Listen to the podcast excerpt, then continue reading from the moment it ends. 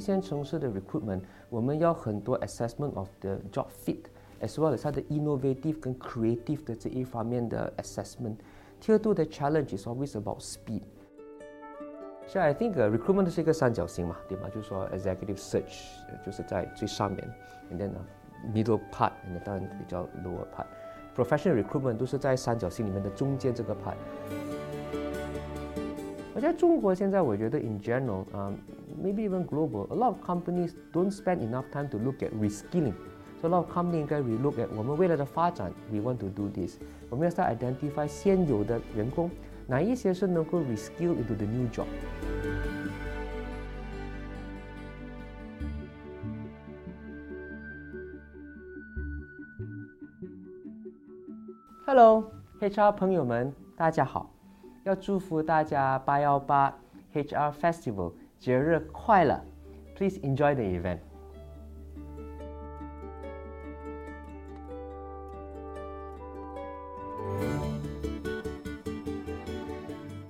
我们的角色就是客户决定了一个 strategy，and then 呢，我们要这么去做，and then 好的 recruitment company 就应该能够帮我们尽快的把这些人才去。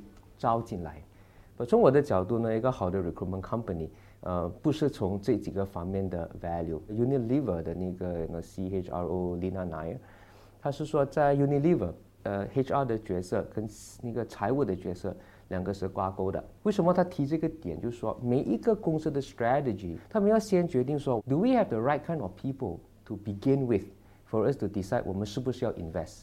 假如我们 invest 在这个地方，What kind of people do we need？这个好的 recruitment company，you know like like 我们的 company RGF，我们做的很多是在 consulting 的 part，you know，所以有两个层面，consulting part 跟那个我们讲的 sourcing candidate part。所以实际上客户 pay 那个 fee 给我们的时候，是 based on 成功招了一个 candidate，他去 pay 我们，把真正我们去 earn 的 fee 是从这个 consulting 的一个部分。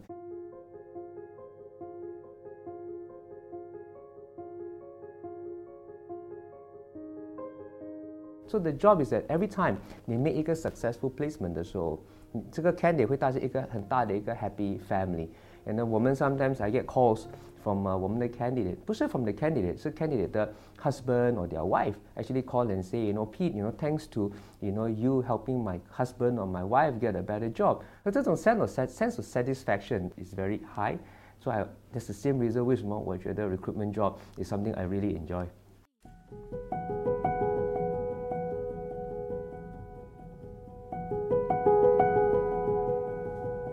一线城市跟二线城市的这个呃 economic 的这个 characteristics 呃有很多很不一样，是因为很多呃招的很多的岗位都是在呃那个 value chain 的里面，一线都是会比较 top of the value chain。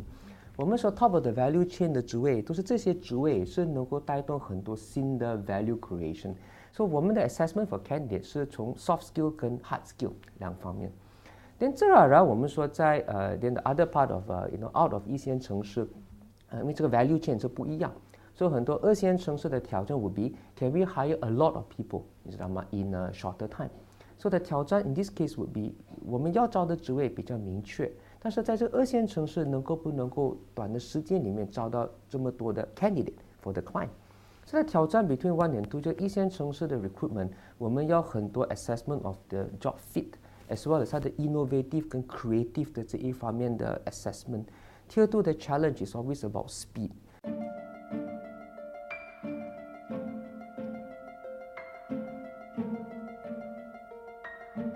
十年前、十二年前呢，中国就是个全球的一个 manufacturing hub。那时候，所以 Pete 说，Pete，is there a way 我们可以 hire a lot of people at a lower cost？You know，so that was the challenge then。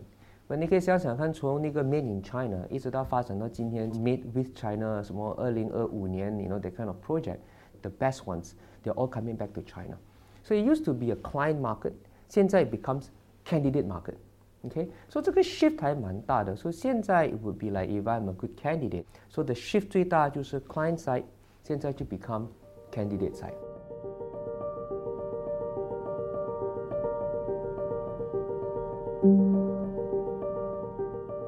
I think 呃有有几方面中国做得很好的，就是 actually the technology development，还有呃 the technology adoption。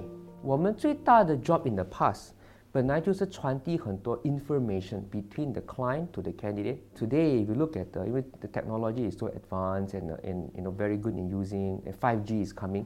The point 就是说，candidate 在他的手机上 at all time 会得到 a lot of information.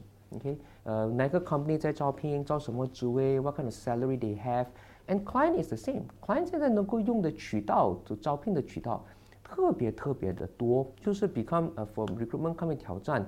就是说，while with all this information becoming uh, available，我们的 job 就要 move very quickly，like I mentioned today，要 move very quickly from sourcing 的角度，OK，move up into consulting 的角度，OK， 这个也是个很大的挑战 for 大的很多大的一些 general 的 recruitment company，除非你能够有 knowledge based 的 recruitment company，is very hard to survive or to prosper。you know，假如 we depend on pure sourcing。I think the trend of uh, uh, recruitment in, uh, in, in China, it will go more and more towards 这个 high tech 的这个 recruitment, and then uh, AI the recruitment is uh, related to recruitment is going to continue. But I think one thing very good in China, just I think China is very good in relating all this together, like uh, healthcare.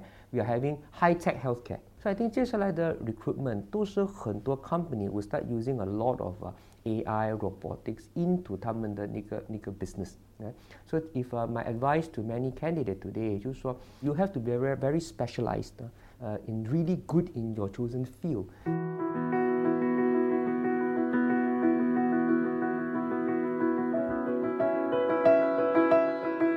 Uh, RGF stands for Recruit Global Family，所以在 recruit 的话，我们是分了呃一个 global business，呃一个是叫 domestic business 呢。所以 global business 我们的 brand 就叫 RGF，呃，I think it's a good name，就 Recruit Global Family。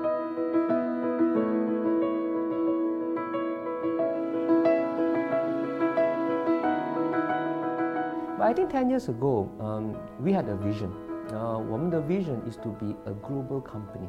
If 我们的 global revenue uh, more than half of the global of the revenue come outside Japan，啊、uh,，then 我们就能够定位我们是一个一个一个 global company，a recruit 呃变成一个 listed company in in Tokyo， 呃，另外就是 the vision 要 continue to become 一个 global company。So I think that is the 来源 of the of the story. So when 我们 because 我们要去 global，我们取那个公司的 brand 的时候，我们都要能够反映 that we are a global company。right? That's where the Recruit Global Family 这个 RGF 这个 brand actually comes into place. So 到今天 Recruit 所有的海外的 out of Japan 海外的 recruitment business，我们都是用 RGF 啊这个品牌。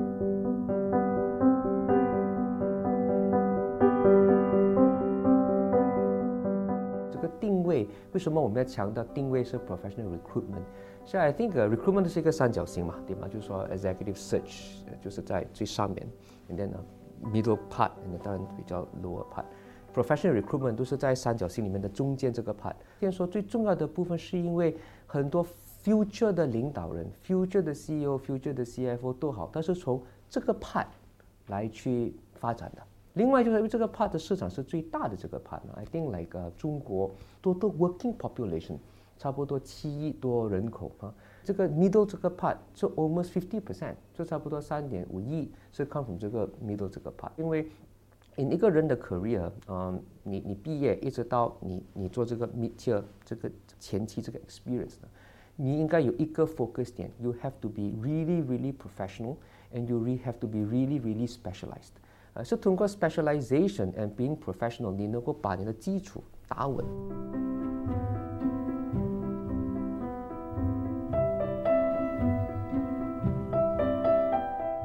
中国是有很特殊，就是 every few years 你会看到中国 have 一个新的一个往不同的方向去去 grow。Every time when there's a big shift in 呃这个 strategy 的时候，client 要 move into 一个 new sector 或一个 new strategy，对这个 new strategy 会不会有很多的这种人才？所以我们的要花很多的时间去 really identify all the potential of this candidate. But once 我们 successfully identify the potential of this candidate，我们能够协助到我们的 client 转型的时候，我们能够很快的能够协助到他们 identify the right talent。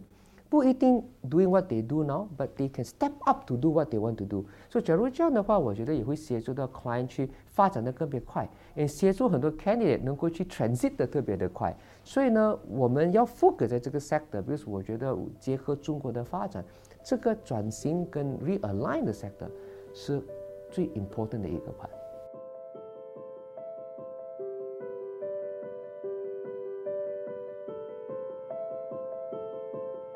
think two things. 第一就是说，they must really be very specialized and they must be really good in what they do. Right? 第二的就是说，我觉得 candidate 呢，要要很 in today's world，candidate 有一个很 open mind，很 open mind about understanding what are the new things that's happening outside，有一个很 open mind about what are the new opportunities that is actually opening up outside。那他们要很能够以这种适应能力，to be able to adapt and to do the change。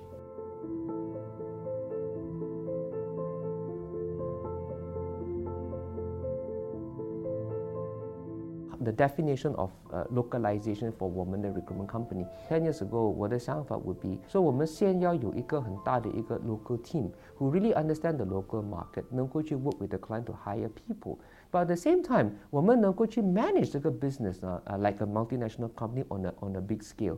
所以这样的情况下，我觉得 the balance between 我们讲 art and science is art is the people, science is the management. In uh, 我们的 business balance of art and science，我觉得我们是 balance 的特别的。 the strong 导致到 achieve 这两个 important 的一个 indicator 了。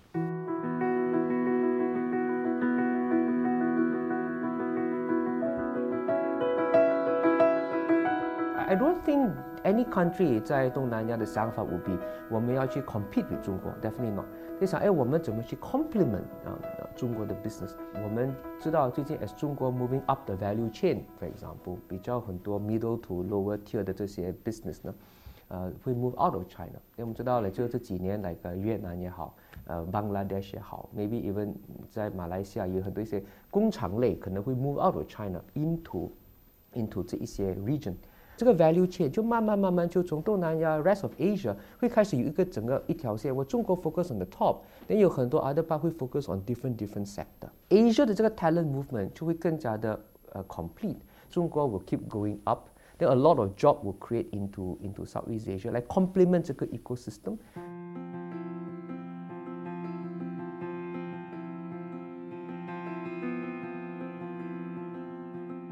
呃，我也来到中国发展呢，I think 有几方面。第一，我觉得呃，因为中国的 last many years 呢，呃，当地中国 is a very big market。最主要的原因不是它 market big itself。 I think investment 的角度不是纯粹说来 invest 要把这些产品卖到过来中国。我们会看到很多 multinational company 要 set up special R&D center 也好，or investment center 在这，就是要为了 to support the local market。I think we look at a lot of products that we see today in China, those are only available in China for the Chinese market. So if I want to be number one in my field of specialization, I will want to come to China because in China, I can get the best technology, I can learn to be the best.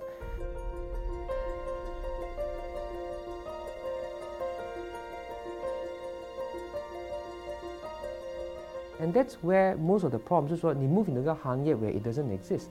There is really no available talent pool. Just a client want to do something, there's no candidate.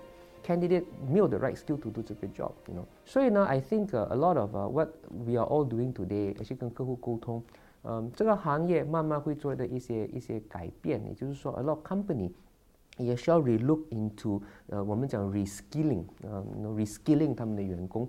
Training 当然是对于你现在在做的事情，你能够去做得更加好啊。Training，但是 reskilling 就是 prepare 现在的这些你你有的员工 to do a totally different thing。而在中国现在，我觉得 in general，啊，maybe even global，a lot of companies don't spend enough time to look at reskilling。So a lot of company 应该 relook at 我们未来的发展，we want to do this。我们要 start identify 现有的员工，哪一些是能够 reskill into the new job。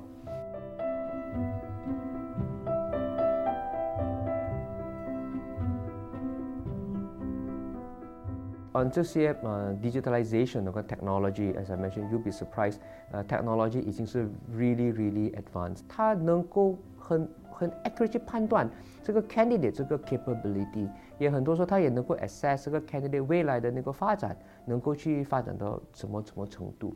AI 的发展你 so so fast and so big that it it really changed the the way what we think。这个是一个很大的一个 shift in thinking。For recruitment business 是一样的，AI with 那些 big data 那个 candidate pool，他们有时候去 assess 呃 candidate capability。candidate 未来的 potential，他们这个 capability 当然大于过 a person 啊， 所以现在我们已经看到很多 AI 来 indeed 是能够 candidate 一直到 match 到他们去的 right job，他们都能够去判断，这个判断的这个 matching 的程度可能还比我们 human 更加的 accurate。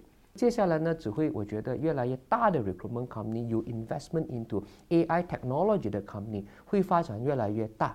所以我们 probably 会 see 大的 recruitment company 可能会发展的更加的大 ，because of 这个 technology 的 advancement compared to 那些比较小型的，那这个门槛会越来越高。那所以对一个 recruitment 的 consultant 的话，我们的 challenge 就在这。